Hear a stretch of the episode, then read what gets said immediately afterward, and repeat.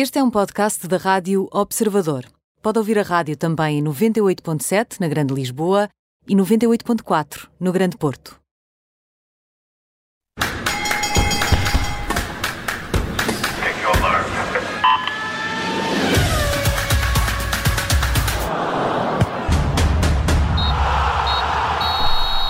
Bem-vindo a este Nem Tudo o que vai à Rede é Bola com Bruno Rosário, Mariana Fernandes e também comigo, Aníbal Rebelo.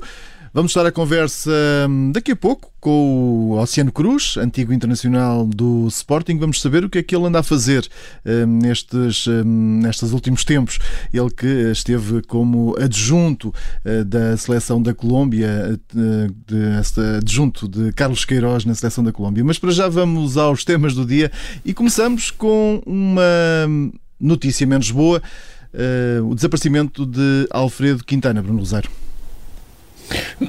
que é uma notícia eh, que acaba por superar eh, todas as muitas notícias que apareceram ao longo dos últimos dias. Uh, foi a notícia que marcou a semana, é uma notícia que ainda continua a marcar uh, o mundo do Futebol do Porto e das modalidades, em particular o handball, uh, e vai ser uma notícia que vai marcar para sempre um clube e uma modalidade que, que tiveram neste Luso-Cubano um dos melhores de sempre, uma lenda equiparável a José Maria Pedroto no futebol e ao Dale Dover no, no basquete, como, como o Montes referia ontem, depois do Clássico.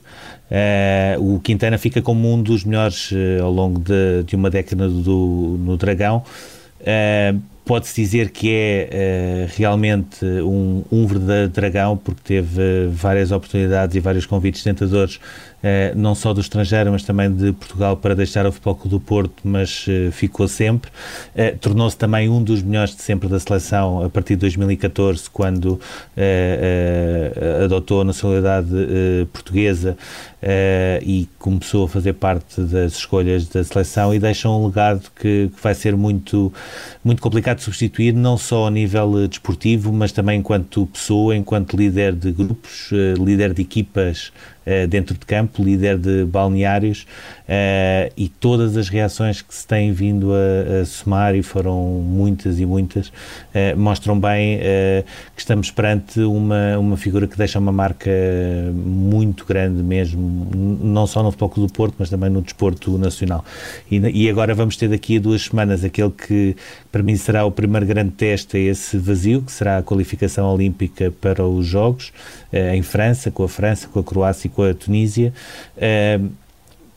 A seleção não contará com o Quintana na baliza, mas sobretudo não vai contar com o Quintana do grupo. E eu diria que esse vai ser o obstáculo mais eh, complicado e mais duro de ultrapassar, eh, tendo em conta a relevância que ele teve não só dentro de campo, mas fora dele, naquelas que foram as melhores eh, classificações sempre de Portugal, quer no Campeonato da Europa 2020, quer no Mundial deste ano. Desapareceu um grande jogador com 32 anos, Alfredo Quintana. Mariana, vamos agora olhar para um, o que aconteceu este fim de semana e na semana passada um, com a Liga Portuguesa, também a Liga Europa e a Taça de, de Portugal. Sim, foi um fim de semana de clássico que deixou o Porto com os mesmos 10 pontos de desvantagem para o Sporting, mas que colocou o Sporting Braga em segundo lugar e a 9 pontos da liderança. O Porto e o Sporting empataram então no Dragão, sem golos, e a verdade é que a maioria das histórias apareceram depois do apito final, com as declarações do Sérgio Oliveira na Flash, com a conferência de imprensa mais agitada de Sérgio Conceição e também com aquela atitude de Francisco Conceição que mereceu um comentário de Pedro Porro ontem nas redes sociais. Depois, no domingo, eh, o Braga venceu o Nacional, aproveitou então este empate do Porto e do Sporting e subiu ao segundo lugar, sendo que a jornada só acaba hoje eh, com o Benfica Rio Ave e os encarnados têm a possibilidade de reduzirem também essa desvantagem para os Leões e para os Dragões, eh, graças a esse empate no Dragão.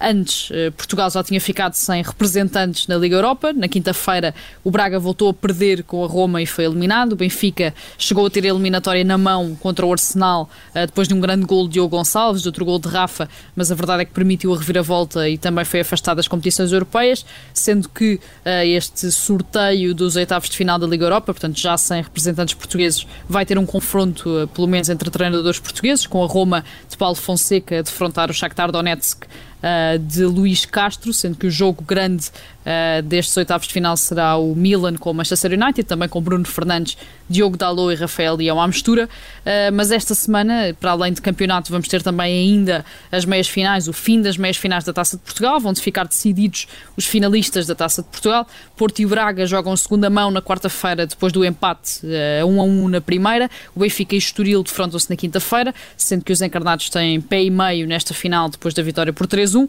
O campeonato volta logo na sexta-feira com o Sporting Rio Ave. O Porto visita o Gil Vicente no sábado e o Benfica desloca-se ao Jamor para jogar com o Belenenses SAD na segunda-feira. Portanto, muito futebol nos próximos dias, como aliás tem sido costume esta temporada. E nós vamos estar atentos a todos esses relevados. E agora vamos às cartas com o As, o Joker e a carta fora. Bruno, começamos aqui com o teu As. Eh, um As que vem de bicicleta, João Almeida. Sim, João Almeida que nesta semana que nós estamos a precisar de boas notícias eh, foi ainda melhor do que se estava à espera. Eh, ele na primeira eh, chegada a subir ficou no terceiro lugar, portanto o, Pogacar e o Adam Yates foram embora e ele conseguiu aguentar depois o terceiro lugar. Foi a primeira vez da carreira que consegue acabar uma corrida do World Tour no pódio, naquela que foi também a sua primeira corrida em 2021.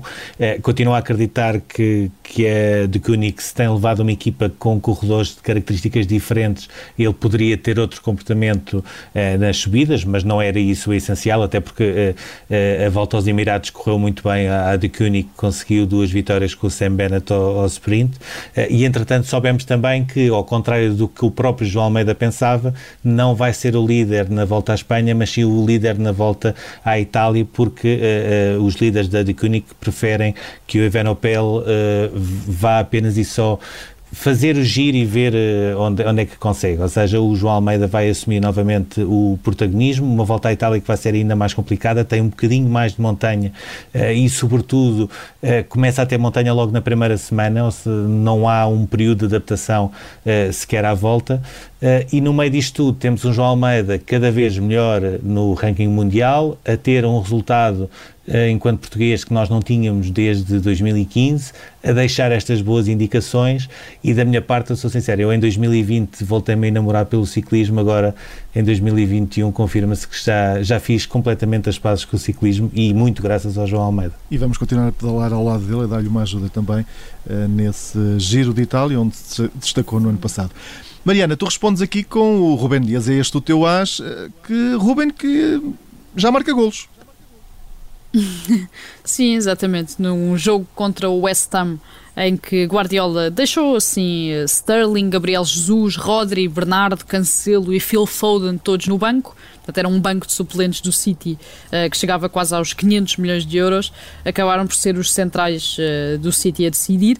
Ruban Dias abriu o marcador, estreou-se nos golos uh, pelo clube inglês, também na Premier League, ao 11 remate, uh, desde trocou o Benfica uh, pelo City. A verdade é que ele no início do jogo tinha ficado com o joelho aberto depois de ter feito um corte mais arriscado, portanto teve assim algumas dificuldades, mas acabou por esquecer tudo com aquele gol de cabeça que abriu o marcador contra o West Ham. Portanto fez basicamente a única coisa que ainda lhe faltava fazer para completar uma, uma adaptação perfeita, voltou a confirmar o estatuto de indiscutível que tem nesta altura para Guardiola e que Guardiola já uh, confirmou, já disse que tem sido muito complicado e que é muito complicado olhar de outra forma para Ruban Dias que não como total inquestionável, porque a verdade é que Ruban Dias tem cumprido tudo aquilo que lhe foi pedido e tem feito ainda mais. Uh, neste jogo, o John Stones também marcou e a verdade é que os dois centrais sentenciaram esta que foi a vigésima vitória consecutiva do City, que aproveitou o empate do Manchester United com o Chelsea e tem agora 12 pontos de avanço na liderança para a Premier League, portanto tem muito bem encaminhada esta corrida uh, na reconquista pelo título, depois do Liverpool ter sido campeão o ano passado. Com Ruban Dias, seja a fazer dupla com Laporte ou com John Stones, a verdade é que este City tem apenas 7 golos sofridos nestes 20 triunfos consecutivos, portanto desde o dia 19 de dezembro e parece ter voltado aos melhores dias uh, de Guardiola na altura do bicampeonato. E Mariana, uh, o teu joker, e falo por falar em quem está em grande nesta altura, é o Sporting, aqui com destaque para João Palhinha. É este o nome do teu joker de hoje. Sim, o Palhinha que chegou a estar em dúvida para o clássico com o Porto, porque era expectável eh, que o TAD tivesse tomado durante a semana passada uma decisão sobre o quinto amarelo exibido no Bessa contra o Boa Vista, mas a verdade é que alguns atrasos levaram a que esse verdito final só seja conhecido durante o mês de março, que começa hoje e por isso Palhinha jogou e jogou bem, voltou a ser o melhor elemento do Sporting, foi eleito mesmo o melhor em campo e apagou os fantasmas de 2017, eh, naquele clássico do Dragão, quando foi responsabilizado, aliás, por Jorge Jesus pelos erros erros uh, que deram origem à vitória do Porto uh, nesse, nesse, ano, no jogo em que Soares fez dois golos na estreia pelos Dragões. Sobre isso, na flash interview, uh, Palhinha explicou que continua a crescer, agradeceu muito a Ruben Amorim, diz que tem sido o treinador o grande responsável pelo crescimento de Palhinha nos últimos anos, não só no Sporting, como sabemos, mas também no Braga, durante o empréstimo do médio português por parte dos Leões. Certo é que Ruben Amorim também mais tarde na conferência de imprensa elogiou o médio, disse que é preciso não esquecer que usa o Palhinha de agora, que Jesus, na altura, em 2017, usava o palhinha de há 4 anos, diz que diz muitas vezes ao jovem jogador que ele é muito bom, tanto com bola como sem bola. A verdade é que Palhinha é o grande pêndulo deste Sporting, que caminha a passos largos para o título eh, e vai eh, confirmar-se essa conquista do campeonato ser uma das grandes caras, uma das grandes figuras deste grupo. E Bruno, tu eh, sais da bola e, e, aceleras a fundo aqui com a Fórmula E para falares do Félix da Costa, porque este é o teu joker de hoje. Só rodas, eu hoje vou só para as rodas. E o Félix da Costa uh, uh, merece destaque porque uh, o Mundial de Fórmula, e, de Fórmula E não começou até da melhor forma para ele, com aquele décimo primeiro lugar na, na sexta-feira, fora dos pontos, mas conseguiu uma boa recuperação no sábado, na segunda prova em Diriá. se não fosse a bandeira vermelha, muito provavelmente teria acabado esta segunda prova no pódio, depois de ter andado ali quase tipo carrinho de choque com o Jean-Éric Verne, que é, que é da sua equipa também, eh, mas que eh, não teve possibilidade depois para responder nas últimas voltas, porque entretanto a corrida terminou. Ainda assim, numa competição que promete ser este ano mais aberta, porque nota-se que, por exemplo, a Jaguar e a Mercedes estão muito mais fortes do que, do que no ano passado, consegue fazer resultados muito melhores do que aqueles que tinha feito eh, na Arábia Saudita no ano passado e agora, nesta, a partir de agora, da, da prova de Roma para a frente, já vai ter o seu carro novo, portanto tem todas as condições para continuar a subir e para poder uh, tentar revalidar o campeonato mundial que ganhou no ano passado. E agora vamos à carta fora, Bruno Roseiro. Um, ehm, continuas a acelerar, desta vez com Johan Blake, o velocista jamaicano, aqui com a tua carta fora porquê?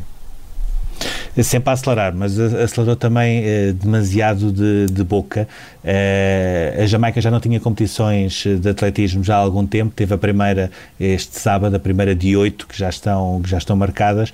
Eh, o Johan Blake vai ser uma das grandes incógnitas eh, em relação aos Jogos Olímpicos, porque ninguém sabe muito bem que Johan Blake é que nós vamos encontrar. Ele, de, sobretudo a partir de, de 2013, 2014, teve uma ligeira quebra, ou seja, já não foi propriamente aquele rival que dava luta ao Usain Bolt, aliás, e ganhava até em algumas provas eh, nacionais e nos treinos, teve essa ligeira queda.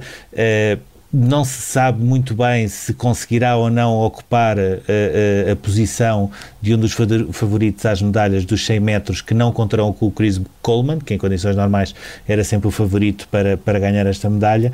Uh, mas agora que a Jamaica está prestes a receber ao abrigo da, da, da, da COVAX, está, está próximo de receber a primeira uh, remessa de vacinas, o que vai ser muito importante para um país que vive sobretudo do turismo e, portanto, também por aí vai ser muito importante esta questão da vacinação na, na Jamaica. Ele fez questão de dar uma entrevista a dizer que prefere eh, não ir aos Jogos Olímpicos do que ser vacinado. E ele, como é óbvio, tem todo o direito à sua opinião, tem todo o direito a não querer ser vacinado. Aquilo que eu acho é que num país que está tão dependente de vacinas e que é tão dependente de turismo, eh, por todas e mais algumas razões, eh, poderia ter eh, evitado partilhar isso em público, como fez, até quase como se fosse uma bandeira de uma coisa que não é propriamente eh, mais recomendável. Mariana, Uh, parece que afinal o, o oásis do futebol chinês está começar a fechar portas. É, é isso que nos traz aqui o teu a tua carta fora com os eh, campeões chineses do Yangzhou que dizem que vão encerrar as operações. Sim, a verdade é que esta é uma semana em que podíamos até ter aqui uh, três cartas fora, porque podíamos também estar a falar da investigação revelada pelo The Guardian, que revelou que já morreram quase 7 mil trabalhadores, uh, 7 mil imigrantes na construção das infraestruturas para o Mundial do Qatar, mas trazemos também esta, esta história do Jiangsu, que é mais uma prova dessa certa falência do futebol chinês uh, que tem estado a acontecer nos últimos tempos. O Jiangsu foi campeão chinês pela primeira vez há cerca de três meses, ganhou a Superliga Chinesa, mas a verdade é que anunciou então esta semana que vai encerrar operações nas vésperas do arranque da Liga dos Campeões Asiática, numa altura em que tem cerca de 75 milhões de euros em dívidas. O grupo Suning, eh, que é o dono deste Jiangsu, que é também o dono do Inter de Milão, tem tentado vender o clube nos últimos seis meses, sendo que também está a tentar vender a participação maioritária que tem no Inter e quer dedicar-se exclusivamente ao negócio do retalho, depois destas quebras eh, monstruosas de receita uh, no desporto associadas à pandemia desde há um ano. Isto acontece depois também também do Shandong Luneng ter sido expulso da Liga dos Campeões Asiática pelos salários em atraso, depois do Tianjin Tianhai também ter falido e numa altura em que o Tianjin Teda, portanto onde joga o ex-Flóculo Porto Soares, já falámos há pouco dele por causa do Clássico 2017, uh, viu o principal patrocinador reduzir o investimento e também está à beira da falência, portanto vivem-se tempos muito complicados, como dizias, uh, num sítio onde outrora e onde há poucos anos se vivia um autêntico oásis do futebol. E agora seguimos para o túnel.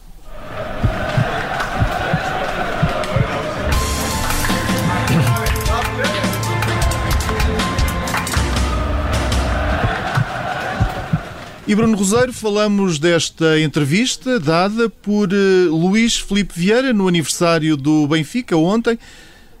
Uma entrevista que traz, que levanta aqui algumas dúvidas ou algumas questões. Podes avançar. Eh, portanto, logo aí parte-se logo de um mau princípio, ou seja, quando uma entrevista levanta mais dúvidas do que respostas, eh, eh, estamos logo mal. Era uma entrevista que era há muito esperada, até porque Luís Filipe Vieira não voltou a falar em termos públicos desde a sua reeleição. É uma entrevista também importante por surgir num momento complicado da vida do clube, não só pela falta de resultados esportivos, mas também pela contestação que se vai sentindo cada vez mais. E uma entrevista que eu gostaria de resumir em quatro pontos, porque acabou exatamente por aquilo que nós estávamos a falar anteriormente. Acabou por deixar mais por esclarecer do que propriamente por deixar esclarecido. Ou seja, ponto 1, um, uh, Luís Filipe Vieira diz que o surto de Covid-19 não explica tudo. Uh, falou na questão das arbitragens, mas depois não referiu mais qualquer razão que justifique, por um lado, uh, o desempenho em todas as competições, por outro, o quarto lugar no campeonato e os 16 pontos de distância em relação ao primeiro lugar.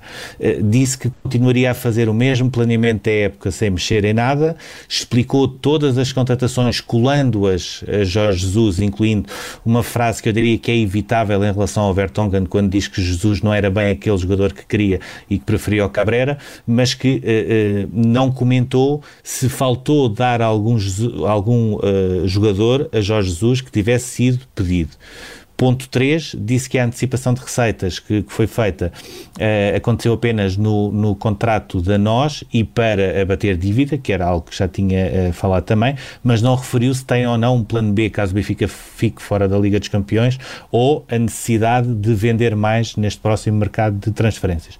E depois, ponto 4, até na contestação que já passou algumas linhas vermelhas que não devia ter uh, passado e que, na minha ótica, nem sequer faz o mínimo sentido quatro meses depois das eleições eleições de um presidente que já vai no seu sexto mandato, deixou apenas no ar que pode denunciar os nomes que estão por trás de, de, de, destas críticas e desta campanha, mas voltou a não concretizar. Ou seja, e em súmula, eh, quando se esperava muitos esclarecimentos, acabou por haver, sobretudo, muita coisa por esclarecer. São dúvidas que nós eh, iremos continuar a acompanhar ao longo das eh, próximas semanas e até ao final da época com estes resultados do Benfica. Mas agora vamos também às contas do Sporting. Não são positivas. Sim, ao contrário do que aconteceu com o Futebol do Porto e com o Benfica, o uh, Sporting SAD fechou o primeiro semestre com resultados uh, negativos, 6,9 milhões. Uh, o, o, a própria sociedade e os seus responsáveis explicam essa, essa quebra com a pandemia, ou seja, assumidamente escrevem no relatório de contas se não fosse a pandemia nós teríamos contas positivas. houve uma quebra no volume de negócios de 32%, apesar de alguns reajustes operacionais nos gastos e também numa ligeira uh, redução de passivo os capitais próprios negativos aumentaram uh, ligeiramente, uh, ou seja, houve uma descida do passivo não corrente, mas houve também, em contrapartida, uma subida do passivo corrente e um decréscimo do ativo. E uh, convém aqui, para mim, é, será talvez o ponto mais vermelho deste relatório de contas, que ainda não tem a contratação de Paulinho, que só entra depois no terceiro trimestre e no relatório final. Há aqui um ponto mais preocupante que é o aumento da dívida aos fornecedores, que nesta altura já está em 60, mais de 60 milhões de dívida uh, corrente a fornecedores e 12,3 milhões de dívida não corrente. E para mim este, este é o ponto mais negativo deste relatório de contas do Sporting. Muito bem, na segunda parte deste programa vamos estar à conversa com o Oceano Cruz, antigo internacional do Sporting. Até há pouco tempo esteve na Colômbia como treinador adjunto de Carlos Queiroz na seleção. Já vamos saber o que anda a fazer agora, mas é daqui a pouco.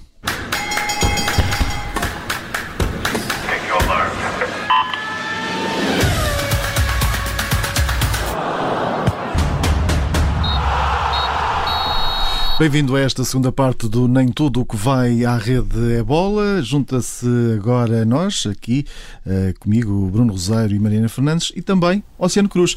Oceano. Olá. Obrigado por esta disponibilidade em estares aqui connosco. É sempre um prazer falar contigo. Ora, eh, vamos começar a falar eh, do teu Sporting. Sporting. Como, é que, como é que estás a acompanhar esta campanha do Sporting nesta temporada? Uh, nove pontos de avanço para o segundo classificado Sporting de Braga, também um, esses 10 pontos frente ao Futebol Clube Porto de vantagem. O, o Benfica está em quarto lugar. Já é a altura de o Sporting encomendar as faixas ou ainda é cedo? Não, estas coisas ainda, ainda, ainda é certo. Sem dúvida que o Sporting está numa posição privilegiada. Eu acho que tudo, tudo eu acho não, tem, tudo indica que o Sporting vai ser campeão, mas eh, sabemos que isto poderá haver surpresas e estamos numa época atípica. Com, com, com, resultados atípicos também, portanto eu acho que é preciso ter cautela, mas se bem que o Sporting está muito bem encaminhado para, para ser campeão. Falando aqui deste clássico do passado sábado, estava à espera de um Sporting tão uh, coeso, tão organizado no Dragão e de um Porto que não fosse capaz de ganhar num jogo que acabou aqui por ser, ou que pode acabar por ser decisivo para encurtar distâncias para o título. A grande verdade é que o jogo foi um jogo que, com pouca espetacularidade, mas taticamente muito rico em termos de, em, em termos de eu acho que o Sporting fez isso. O Sporting baseou o seu jogo com uma consistência defensiva muito grande e o Porto não teve arte nem armas para conseguir quebrar essa consistência defensiva. Mas eu também estou de acordo que, que os jogos ganham-se com consistência defensiva, porque só ao não sofrer gols as equipas estão muito mais próximas de ganhar e foi isso que o Sporting fez. Portanto, o Sporting este ano tem revelado, tem revelado essa consistência com, com, com esse sistema, com esse sistema do Ruben, com, com os três centrais e com, e com o Palhinha, normalmente o Palhinha o Mateus, mas o Palhinha quase sempre aí à frente dos três centrais e com, com os alas também a defenderem, não é? O Sporting com essa consistência defensiva e ter conseguiu, conseguiu os resultados que teve vindo a conseguir agora. Em algumas alturas com, com, com algum ataque feito, mas eu, eu acho que este jogo do Porto, o Sporting só pecou um bocadinho por, por não aliar essa consistência defensiva com, com um bom ataque organizado. Qual é, qual é, eh, até depois daquilo que se viu no Dragão, um, ehm, qual é o principal segredo no, deste Sporting? É o, é o treinador e a forma como consegue liderar e também uh, uh, o esquema tático que conseguiu uh, montar e, e, ir oleando? são os novos jogadores que também chegaram ou é a estabilidade interna? Para mim é, é, um conjunto de fatores. Em primeiro lugar, eh, temos que reconhecer que o Ruben, teve, o Ruben teve mais tempo para trabalhar a equipa, isso é importante. Temos que nos lembrar que esta equipa está a ser trabalhada desde a época anterior. Eh, está a ser posta, está a ser posta em ação desde, desde a época anterior. E depois também tem a ver com, com, com, com o treinador não mudar de ideias. Eu, eu sou muito apologista de um treinador que acredita nas suas ideias e que acredita nas suas armas e que acredita nos seus jogadores.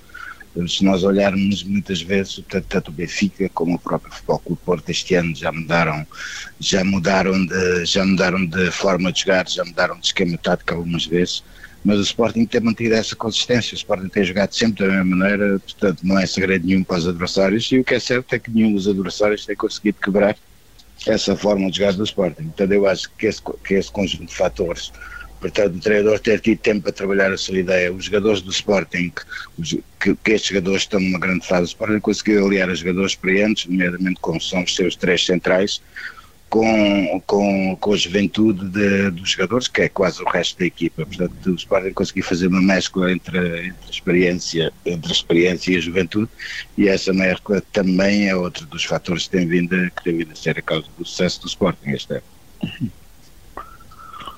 O Oceano foi, foi médio, jogava à frente da defesa, numa posição que acaba por fazer toda a diferença da espinha dorsal de qualquer clube, por ser o último elemento antes da defesa e também o primeiro depois da defesa. Assim sendo, como é que tem visto a época uh, do João Palhinha?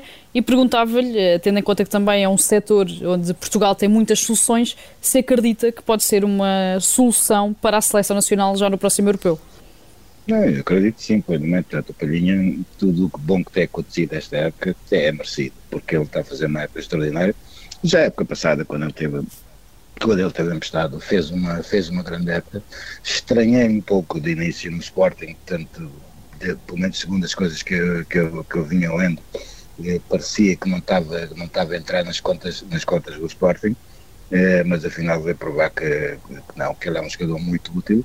Tem sido, tem sido, tem sido a par de Coates, tem sido dos jogadores mais regulares do Sporting e eu acho que é uma das, é uma das, é uma das causas que o Sporting tem vindo a fazer essa boa época e portanto quando estás bem no clube, quando as coisas estão a correr bem portanto, eh, acabas por ir na seleção nacional e de certeza que a seleção vai ter muito a ganhar com, com, com a entrada do Palhinho. O Oceano, agora olhando mais eh, para si, esteve na seleção da, da Colômbia com o Carlos Queiroz, acabou por sair no ano passado. Uh, um projeto que inicialmente uh, prometia muito. O que é que acabou por não correr tão bem nesta experiência na Colômbia? portanto, foi um, foi um projeto, como disse bem, um projeto que nós estávamos com a esperança de levá-lo até, até o próximo Mundial, mas infelizmente os dois resultados negativos que nós tivemos contra o Uruguai e contra, e contra o Equador acabaram por deitar por terra todo, todo, todo, todo o projeto. Eu acho que houve muita coisa que correu mal primeiro lugar, apanhamos, uma, apanhamos esta altura da pandemia, que não serve desculpa, porque to, todas as equipas e todas as seleções apanharam, mas que nos criaram muitos problemas, porque a Colômbia, 95% dos jogadores da Colômbia jogam, jogam fora da Colômbia, o que complicou mais a, a nossa capacidade de observação e a nossa capacidade de estar próximo dos jogadores. E depois, eh, e depois, como eu já disse, aconteceram dois resultados negativíssimos, que é uma derrota em casa com o Uruguai e depois uma derrota pesadíssima no, no Equador, e nós sabemos como é que é isto do futebol. E nomeadamente na seleção da Colômbia, onde, onde, onde as equipas onde não, não há paciência para, para maus resultados, muito menos paciência para dois maus, dois, dois maus, dois maus seguidos. Ainda em termos de qualificação, nada estava perdido, nem nada está perdido para a Colômbia mas eu penso o Presidente, muito pressionado por algumas pessoas da sua direção, acabou por não aguentar a pressão e optou pela saída, pela saída que acaba por ter alguma lógica, que é, como eu já disse, depois de dois resultados negativos, ou a saída mais fácil, que seria mandar a equipa técnica embora. Uh, Perguntava-lhe quando nós, quando nós olhamos para a Colômbia, estamos perante uh, uma das seleções sul-americanas com, com melhores e mais reconhecidas individualidades, até porque muitas delas jogam na, na Liga Europeia. Perguntava-lhe se, quando esteve agora na América do Sul, se sentiu que uh, na América do Sul, e neste caso uh, em concreto a Colômbia, é uma equipa em termos de jogadores uh, de top mundial, mas que em termos de poder local ainda continua a viver muito de uma forma amadora e em termos de organização da própria seleção? Não, eu, eu acho, sinceramente, acho que não, não, é, não é bem forma amadora, mas nós sabemos que na América do Sul as coisas não são tão organizadas como são na Europa, logicamente. Mas dentro da, da, das coisas não serem tão bem organizadas, há uma certa organização nós apanhamos uma coisa de fatores muito complicadas. Repara, os nossos jogadores, a maioria deles, aqueles jogadores pilares da seleção nacional, quase que nem jogavam. Se nós olharmos, por exemplo, basta olhar para aquele que toda a gente diz que é, que é a estrela da seleção da Colômbia, basta olhar, por exemplo, ao James Rodrigues, nos últimos dois anos, os poucos jogos que ele fez, tanto quando teve a serviço por, por empréstimo no Bayern Munique, quando voltou para, para o Real Madrid, portanto foi um jogador que de, um jogador que é muito importante para a seleção da Colômbia, mas que realmente houve muito pouca utilização no, na equipa onde ele atuou. E aconteceu isso com muitos jogadores. Portanto, nós estamos num processo de reavaliar todos os jogadores da seleção da Colômbia, porque a verdade é que grande parte deles, grande parte deles que estavam a ser espinha dorsal da equipa, deixaram de ter lugar nos seus clubes. E logicamente que isso, passava, que isso passa por um processo, isso passa por um processo de observação e depois de mudança de alguns jogadores para melhorar a seleção nacional, porque é a forma dos jogadores na seleção nacional ganham-se nos clubes. E quando esses próprios jogadores têm pouco tempo de utilização nos clubes, eh, eu penso que, eh, logicamente, que as más edições acabam por chegar na seleção nacional. Como eu já disse, apanhamos um conjunto de circunstâncias em que toda a gente pensava que nós tínhamos uma grande equipa, porque tínhamos grandes nomes na equipa, mas o que é certo é que esses grandes nomes não jogavam com a assiduidade que tinham que jogar e isso pecou um bocadinho na seleção nacional. E quando estávamos num processo de apuramento para um campeonato do mundo e num processo de obrigatoriedade de haver uma certa renovação na própria seleção, Uh, fomos apanhados na curva, se eu posso dizer isso, fomos apanhados na curva com esses dois maus resultados com o Uruguai e o Equador. Mas em termos de organização, portanto, para quem esteve, para quem esteve no Irão durante tanto tempo e depois acabas por ir para a América do Sul, sem dúvida que foi um salto qualitativo em termos de, em termos de equipa e em termos da organização, se bem que essa organização não chega perto do que se passa no futebol, no futebol europeu. Pegando exatamente eh, na deixa do Irão, o Oceano tinha estado antes eh, vários anos na seleção do Irão, que durante esse período conseguiu eh, os melhores resultados da sua história. Perguntava-lhe como é que é o futebol iraniano, daquilo que conheceu durante esses anos, e o que é que mudou neste último período para melhor. O futebol, o futebol iraniano aí sim, podíamos dizer que era um futebol que tinha pouca organização, portanto com os campos, com, com, os, com os campos em más condições para jogar futebol, portanto foi, foi um processo difícil e aos poucos conseguimos tentar mudar um pouco a mentalidade das pessoas e, e mudar um pouco a mentalidade dos responsáveis do futebol no Irão. E eu acho que nesse aspecto, tanto eu, essencialmente o Carlos, tivemos, tivemos uma importância grande no desenvolvimento do futebol no Irão, porque os jogadores começaram a ser vistos de, de outra forma. Os jogadores começaram a ser vistos internacionalmente. Hoje já temos um leque de jogadores do Irão que estão por esse mundo fora, coisa que no nosso tempo tínhamos dois, três jogadores, o Ascan, o Jambas, tínhamos dois, dois, três jogadores fora fora a jogar. Neste momento o Irão tem a maioria dos jogadores da sua seleção a jogar fora do país. É sinal que, que, que, as, outra, que, que, as, que as outras equipas e os outros países começaram a olhar para os jogadores da seleção do Irão e torna-se, no fundo, torna-se mais fácil, porque o que faltava a Irão era um pouco, um pouco a experiência internacional, um pouco o contacto com outros jogos e com outros jogadores e com outro tipo de futebol e eles agora estão, agora estão a ter isso e no nosso tempo começaram, começaram a ter isso e logicamente isso acaba por se contribuir para o rendimento da seleção. Se bem que no país ainda falta muita coisa, as distâncias são muito grandes entre, um, entre, um, entre umas cidades e outras, é, é complicado para os jogadores e não têm grandes condições de trabalho como têm as maiorias das equipas da Europa e, nomeadamente, da América do Sul. Nesta altura em Portugal nós já temos o, o, Taremi, que é uma espécie de bandeira já do futebol iraniano, muitos jogadores eh, no Marítimo, no Gil Vicente, que vão aparecendo no Irão. Eu recordo no Mundial de 2018 Uh, muitas vezes jornalistas portugueses a irem à concentração do Irão e haver um bocadinho essa ideia de atenção, olhem para esta seleção iraniana porque pode ser um potencial mercado ainda por explorar a Liga Portuguesa. Uh, acha que ainda a tendência vai ser essa, ou seja, agarrando até no, no bom exemplo que tem sido o Taremi e também na, dos outros uh, jogadores iranianos que, que, estão em Portugal, como o Amir, por exemplo, a tendência vai ser Portugal começar a olhar mais para estes mercados, também tendo em conta uh, os preços que são praticados a nível de compra do passe e a qualidade e potencial dos jogadores? Sim, eu tenho certeza que isso é o que vai acontecer. Até estranha-me, porque todos os anos que eu tive à frente da seleção do Irão, e sei que o Carlos também fez a mesma coisa, portanto nós tentamos indicar vários jogadores, vários jogadores para, para o futebol, para, para o futebol europeu, nomeadamente para o futebol português, mas como os jogadores em termos de, em termos de passe, em termos de, de ordenado, seriam aquisições baratas e uh, os dirigentes das equipes não acreditavam muito no valor desses jogadores. Portanto, alegra-me muito, por exemplo, com o Taremi, que nós oferecemos quatro anos antes, quando tivemos, quando tivemos no Irão, já tínhamos oferecido oferecido, entre aspas, tínhamos dito, pá, olhem para este jogador, este jogador tem qualidade para jogar em qualquer campeonato. É, estranhamente isso não aconteceu, mas alegra-me muito que isso tenha acontecido, que isso tenha acontecido através da Rio Ave e que agora ele esteja no Futebol Clube Porto a fazer a carreira que está a fazer.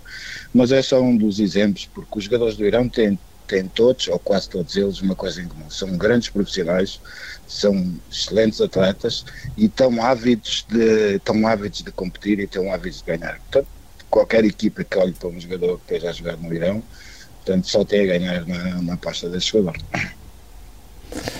O Oceano, durante, durante a carreira, primeiro como jogador, passou por Espanha pela Real Sociedade, numa altura em que o País Basco as coisas estavam mais eh, complicadas, até em termos de tensão social. Acabou a carreira em França, no, no Toulouse. Enquanto técnico, já passou também pelo Irão, pela Colômbia. Perguntava-lhe, eh, entre estas passagens todas, este, estas realidades e estes contextos continentes diferentes todos, qual foi uh, o momento que, que mais o marcou até hoje? Ah, sem dúvida, eu, penso, mais marcou, sem dúvida, foi, foi o apuramento seguido em dois mundiais, Mundial do Brasil 2014 e Mundial, e mundial da Rússia 2018 pela, pela seleção do Irão. Foi dos momentos mais marcantes, fazendo história, na segundo, no segundo apuramento para o Mundial da Rússia, portanto, a segunda equipa do mundo a ser apurado, quando nós nos apuramos, quando nós nos apuramos sem derrotas, o que é, uma, o que é, um, o que é um fato histórico, eu acho que eu acho que sim, aí sim foi, da, foi, dos, foi dos fatores mais marcantes na, na, minha carreira. Em relação aos países onde vivi e aos sítios onde vivi, que eram situações complicadas, eu recordo em São Sebastião, quando eu estive na Real Sociedade, eh, a ETA estava, a ETA estava no auge, portanto muita gente dizia que ia ser um sítio muito complicado e acabou por não ser acabei por conhecer pessoas fantásticas que ainda hoje tenho grandes amigos e acabei por conhecer a cidade mais fantástica que eu já tive até hoje, que é, que é, que é São Sebastião. Eu acho que o contexto dos sítios para onde nós vamos trabalhar é importante que nós, que nós estejamos preparados psicologicamente, como aconteceu com a minha ida para o Irão. Portanto, sei que é um país que seja que é um país em que em termos de liberdade as coisas não são tão abertas como é, como é na Europa e no resto do mundo, mas é preciso ir preparado para esse contexto, é preciso psicologicamente estar preparado para aquilo que se vai encontrar, depois a partir daí é dedicar-se ao trabalho que as coisas acabam por acontecer de uma forma natural. Perguntava-lhe em termos de futuro, quais é são os objetivos que ainda tem uh, para o futebol, se pretende continuar aqui como braço direito de Carlos Queiroz ou se está nesta altura disponível para agarrar num projeto uh, como técnico principal. Não, o Carlos sabe que eu já falei com ele, portanto eu estou disponível para agarrar um projeto desde que eu estive, desde que eu estive no Irão. Mas a grande verdade é que cada dia que passa que, que eu esteja ao lado do Carlos eu torno melhor treinador do que era, do que era no dia anterior. E portanto esse tem sido um dos fatores que, que a minha carreira tem, tem, tem andado lado a lado com, com, com, com o Carlos. Mas eh, eu penso que sinceramente, eu acho que depois desta aventura da Colômbia, agora é, é aquela fase de descompressão, porque realmente nós pegamos num projeto que durou mais de oito anos, que foi o projeto Irão, e não houve, não houve aquele tempo de descansar a cabeça. Na semana seguinte já estávamos na Colômbia e eu acho que devíamos ter feito uma certa pausa aí. Agora, aproveitando desta circunstância dos resultados negativos e desta circunstância de estar, de, de, projeto ter, ter, ter acabado, aproveitar e fazer essa tal descompressão, portanto, descansar a cabeça durante um bocadinho, até com estes problemas da pandemia, da quarentena e, e disto tudo. Portanto, sabe bem estar em, estar em casa com a família durante, durante uns tempos, mas daqui a, penso que daqui a um mês, coisa assim, pegar outro projeto. Neste momento estou num processo de tomada de decisões, tenho recebido alguns convites de equipas para, para seguir a minha carreira a solo, portanto, para pegar uma equipa a solo, Uh, tenho falado com o Carlos em relação a continuarmos os dois, portanto a decisão está, neste momento a decisão está, ainda não está tomada, mas não sei, ainda não sei por onde, é, para, por onde a balança vai pender agora, com calma. Então, vamos ver daqui um, penso que daqui a um mesinho já, mais ou menos um mês, já terá alguma, já terá, já terá, já terei alguma decisão. Muito bem, ficamos à espera que depois nos digas uh, por onde é que vais, onde é que vais estar a treinar nessa altura, para, para também podermos acompanhar esse teu trabalho, quer uh, a solo ou uh, junto com o Carlos Queiroz. Obrigado, Oceano, por ter estado connosco nesta emissão. Fim desta emissão do Nem Tudo o que vai a Rede é Bola. Daqui a pouco em observador.pt já pode ouvir este programa em podcast. Até já.